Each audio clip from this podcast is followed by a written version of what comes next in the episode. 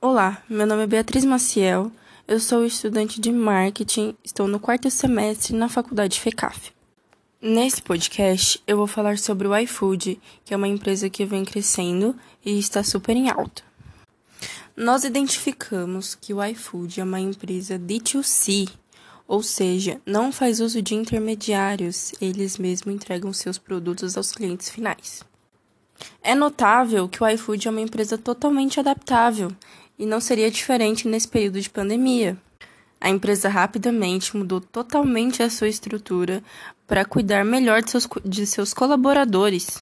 No primeiro momento, eles começaram com o revezamento de funcionários.